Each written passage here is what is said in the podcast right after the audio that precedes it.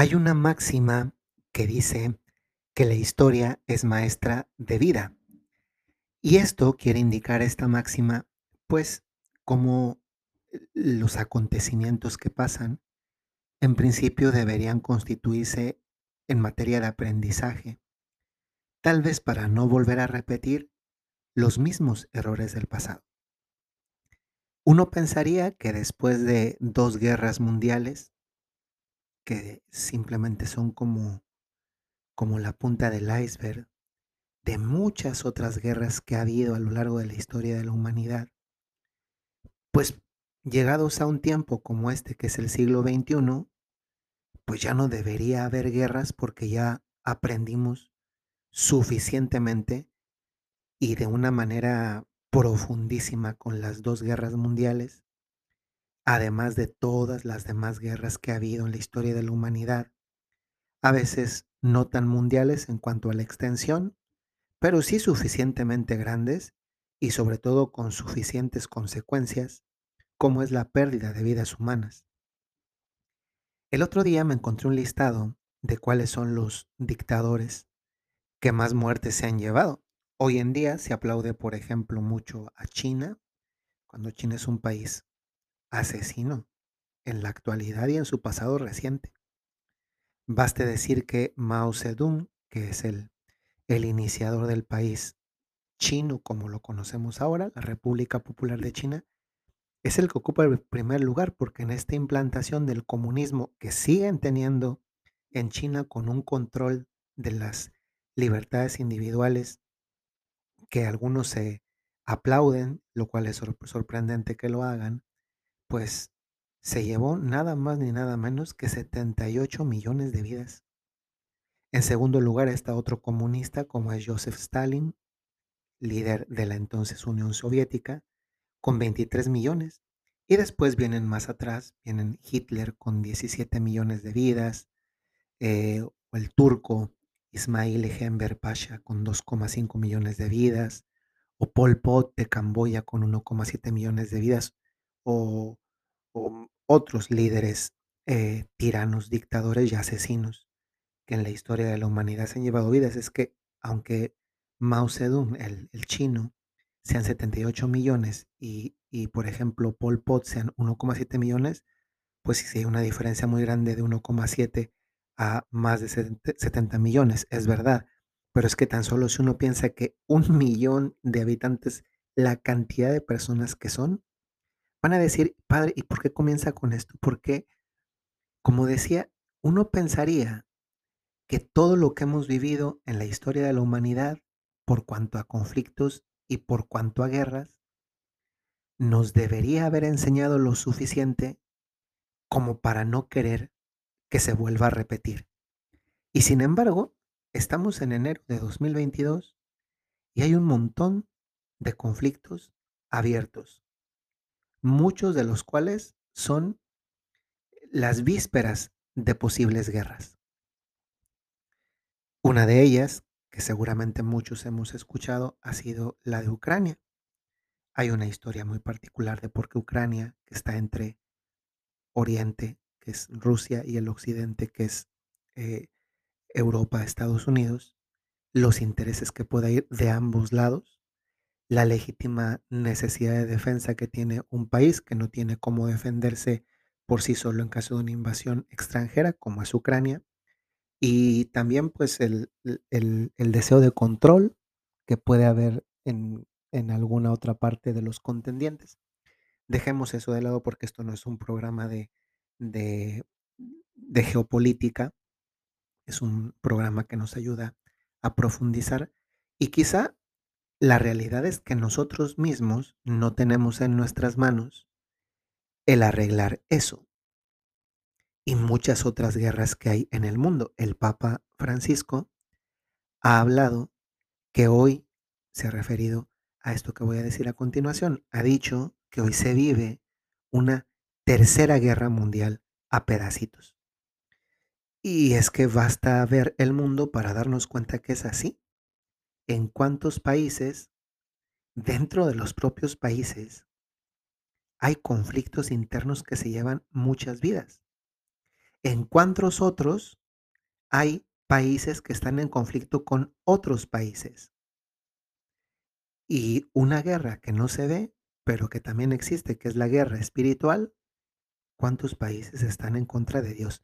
Y yo quiero tomar pie de esto para la reflexión de este día, porque eso me hace pensar que ciertamente nosotros no está en nuestras manos, no es nuestra responsabilidad, no depende de nosotros el impulsar, cortar una, un conflicto. Eso es real en, este sentido eh, de países, ¿no? Eso es real. Pero la imagen de lo que acabo de decir de los países que están con conflictos internos, conflictos con los demás, o en ese sentido espiritual, esa guerra que hay contra Dios en muchos lugares en las que a Dios se le rechaza, pues me hace pensar también en, en algo que sí está dentro de nuestro campo. ¿Cuántas veces, cuántas veces nosotros, en lugar de ser agentes de paz, somos agentes de guerra? Y quiero tomar pie de, de una consideración muy sencilla. Voy a hacerles una pregunta. ¿Alguna vez alguien te ha dicho, tú me produces paz, tú me das paz? A ver, respóndanse. A ver, sinceramente, a ver. Fíjense que no estoy preguntando del año 2021. ¿Alguna vez en tu vida alguien te ha dicho, tú me das paz? Porque tú me das paz debe ser uno de los piropos más lindos y valorados. Y es que no hay nada más lindo que regalar paz a alguien. Sin embargo, muchas veces nos pasa como a los países. Primero, vamos a ir en tres niveles. Primero, no estamos en paz con Dios. Y es que la fuente para tener paz nosotros y la fuente para dar paz a otros es que primero haya una paz entre uno mismo y Dios nuestro Señor. Esa paz es una manera de llamar a, a lo que también se conoce como vida de gracia, amistad con Dios, una sana relación con Él. Pero ¿cuántas veces nosotros somos como esos países donde se legisla a favor de leyes donde se excluye a Dios? En la agencia Cenit de Noticias, que es la agencia que tengo el gusto de dirigir editorialmente, frecuentemente reportamos este tipo de casos, que en este país se implantó esta ley, que este país se implantó esta ley, y en el fondo remiten a ir en, en, aún en contra de lo que Dios puso en el ADN de la naturaleza, también de la naturaleza humana. Yo te invito a pensar esto porque esto es muy importante. Si a veces tú te sientes desagusto contigo mismo o contigo misma, pregúntate qué tanta paz hay en mi propia relación con Dios nuestro Señor. Porque es comprensible que si yo no estoy en paz con Dios nuestro Señor, porque estar en paz significa que Dios me da paz, no que yo le doy paz a Dios. Dios es el origen de la paz, me la comparte, me la transmite, me hace irradiarla. Y justamente este, este, calificativo de me hace irradiarla es lo que después se traduce en relaciones de paz con los demás. Yo dije hace un momento que algunos países tienen conflictos con otros países. Es decir, el otro me hace, me da la posibilidad de transmitirle paz o lo contrario, que es la guerra. Y claro que voy a transmitir paz y claro que voy a dar paz y claro que voy a vivir paz con el otro. Trasladémoslo a nuestra experiencia humana Voy a vivir en paz con los que me rodean porque estoy en paz con Dios. Y entonces puedo ver al otro incluso más allá de todos sus defectos. Pero más aún, a mí lo que me llama la atención, por ejemplo, en el contexto geopolítico actual es que haya guerras dentro de los propios países. Es eso que se le ha denominado pues guerra civil, unos contra otros. En algunos casos son guerras así efectivamente armadas. En otros casos, son guerras de quien piensa de una manera contra el que piensa de otra manera. Y oigan, eso no está bien. Lo triste es que a veces hay quienes alimentan ese tipo de, de- de división, pero eso no está bien. Pues cuántas veces también nosotros podemos tener una división interior y a veces tener una guerra, aunque no declarada, pero sí vivida, con nosotros mismos. Muchas veces esta guerra se trata de una guerra entre lo que yo sé que debo hacer, el bien y el mal que debo evitar, y la vida de bien evitado y de mal hecho que en realidad estoy viviendo y que en el fondo no me deja estar feliz, porque experimento que algo aquí no va bien. Y entonces esto no me hace sentirme ni realizado, ni contento, ni feliz. Bueno, pues estas tres consideraciones breves que he hecho el día de hoy en el podcast del día de hoy, pues pienso que nos remiten en definitiva a preguntarnos qué tanta paz soy capaz de dar. Porque luego también el, el que, el que sabe dar paz es también el que aprende a recibir paz. Y lo aprende, y lo aprende a hacer, y lo aprende a hacer porque es capaz de percibir qué es la paz y también qué no es la paz. Pidámosle al Señor que nos ayude. Y voy a dirigirles una pequeña oración así espontánea y con eso terminamos el podcast del día de hoy.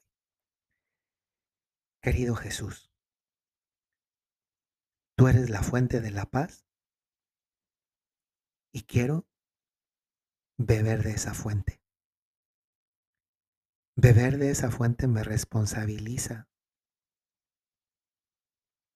a llevar a los demás, empezando por mí mismo, esa paz que necesito y que es condición para ser feliz. Ayúdame a tenerla. Primero, para poder relacionarme mejor contigo. Y segundo, porque cuando me encuentro contigo también me encuentro a mí, al verdadero yo a quien yo soy y a quien debo ser. Y quiero ser porque tú me lo planteas. Y si tú me lo planteas, es porque es la mejor aspiración que puede haber para mí. Ayúdame finalmente a llevar esa paz a los que me rodean sin esperar recibir a cambio. Gracias Jesús, porque tantas veces en momentos de desesperación y de guerra, conmigo o con otros, tú has sido siempre quien me recolocas en el lugar donde debo estar, que es en tu corazón, que es fuente de paz.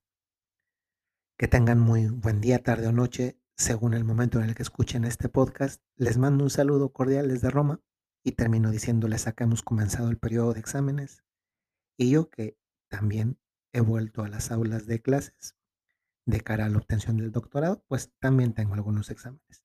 Sumados al trabajo en la agencia y otras muchas cosas, a veces no me da tiempo, pero le echo ganas. Ojalá que este tipo de podcast también les ayuden a ustedes en su vida cotidiana. Hasta luego.